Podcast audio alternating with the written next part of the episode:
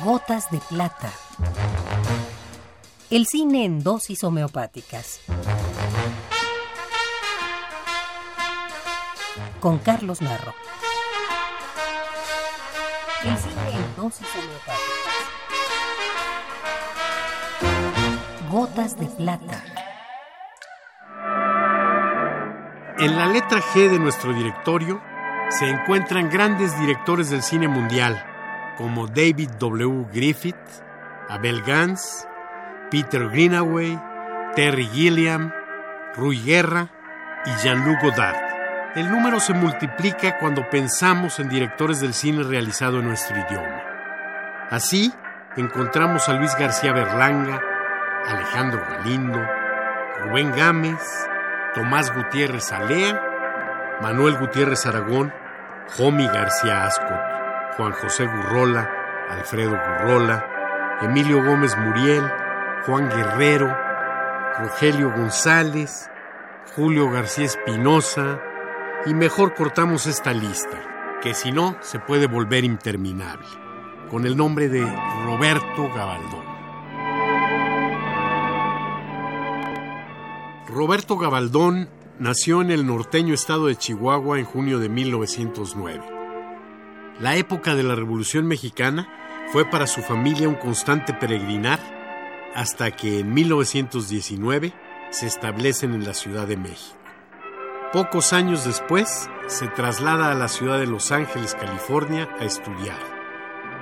Y todo parece indicar que ahí inicia su labor en el cine, ya que a su regreso a nuestro país de inmediato se incorpora a la incipiente industria del cine, como asistente de director, actividad que comparte con la actuación. Ahora comprendo que nos une algo indestructible, algo que está más allá de nosotros mismos. Por terrible que sea nuestro pecado, tenemos derecho a nuestra parte de cielo.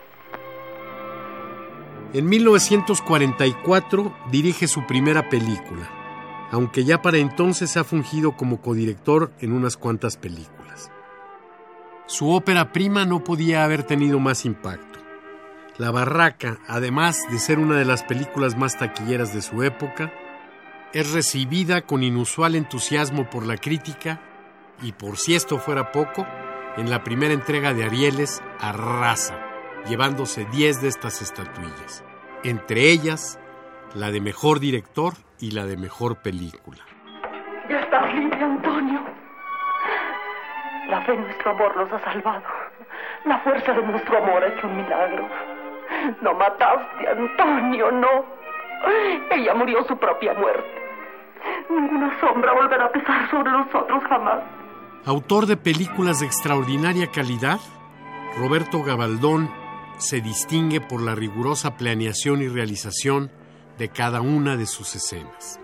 Cada plano está meticulosamente justificado y no deja ni el menor resquicio al azar. En una parte importante de su obra contó con la colaboración en el guion de José Revueltas. Entre sus películas más importantes se encuentran La Otra, En la palma de tu mano, La diosa arrodillada, La noche avanza, Macario, Doña Macabra, La escondida, La rosa blanca y El gallo de oro. Esta última con argumento de Juan Rulfo y guion de Carlos Fuentes y Gabriel García Márquez. Bueno, Macario, te voy a hacer un trato mucho mejor. Si me das un ala, nada más una alita, te regalo todo este bosque. Todos estos árboles serán tuyos.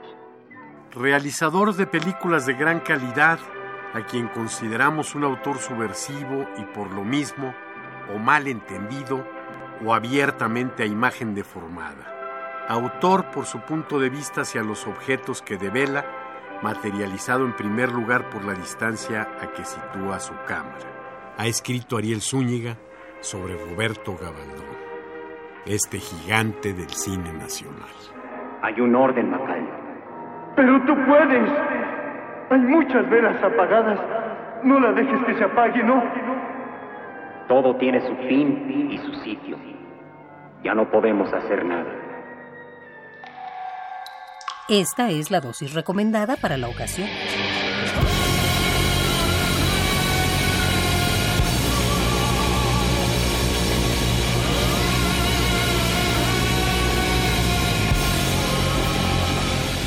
Gotas de plata. Si tiene alguna molestia, acuda al cine más cercano.